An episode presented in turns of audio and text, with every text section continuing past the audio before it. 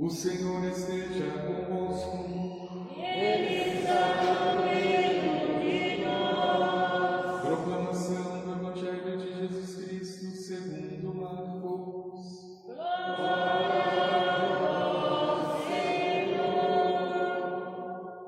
Naquele tempo, Jesus saiu de Jericó junto com seus discípulos e uma grande multidão. O filho de Timeu, Bartimeu, cego e mendigo, estava sentado à beira do caminho.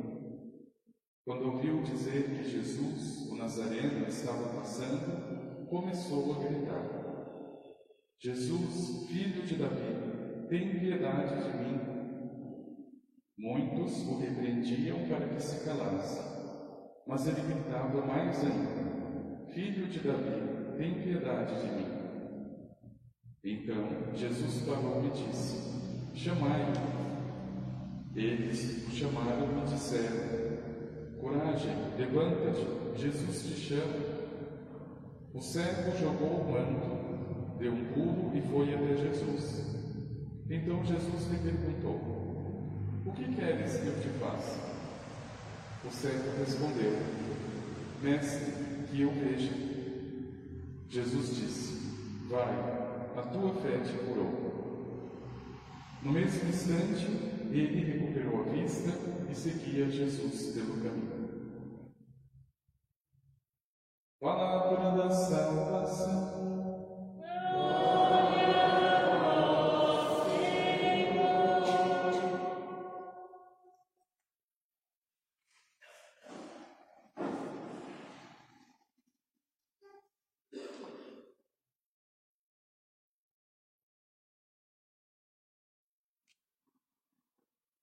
O que queres que eu te faça? Mestre, que eu veja. Meu irmão e minha irmã, por que, que esse pedido do cérebro Bartimeu, apesar de ser tão importante, ainda não é necessário, pelo menos para nós? Existe um outro pedido que antecede a visão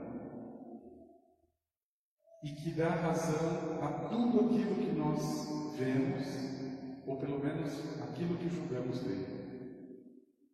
O meu pedido hoje, se fosse igual ao de Bartimeu, não faria sentido. Bem ou mal, eu já estou chegando.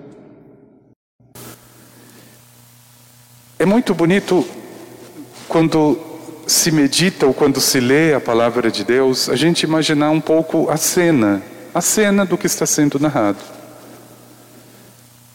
Então, eu fico imaginando um mendigo, que não é tão difícil de imaginar, porque a nossa sociedade, infelizmente, produz muitos mendigos, cego, esperando a caridade, esperando a bondade do outro. Mas uma coisa que me impressionou, o Evangelho fala de Bartimeu. Mas ele não era o único mendigo. E talvez não fosse nem o único cego. Veja, é muito provável que naquele mesmo caminho de Jericó, por onde Jesus passava, existissem outros mendigos, existissem outros cegos. Bartimeu tem algo que os outros talvez não tenham. E talvez ele peça aquilo que é muito secundário, porque ele já tinha o que era mais importante. Às vezes, meu irmão e minha irmã, nós temos a graça de conhecer pessoas assim. Pela natureza, elas são cegas, mas elas têm uma fé tão apurada que não tem como dar outro nome senão luz. É uma coisa que irradia, é algo que vem de dentro. E assim era Bartimeu. Veja, por que, que os outros mendigos que estavam com ele não arriscaram nada, não pediram nada? Por que, que os outros mendigos que enxergavam não pediram para Jesus? Será que pelo fato de enxergar eu já sou perfeito e não preciso de algo? Veja, resposta do Senhor a Bartimeu, meu irmão e minha irmã, se dá por conta daquilo que Bartimeu já tinha no seu coração. Mais uma vez, ele só não tinha, pela natureza, a visão nos olhos. Mas ele tinha uma fé profunda que justificava a sua própria existência como filho de Deus. Veja como Jesus responde: Vai, a tua fé te curou.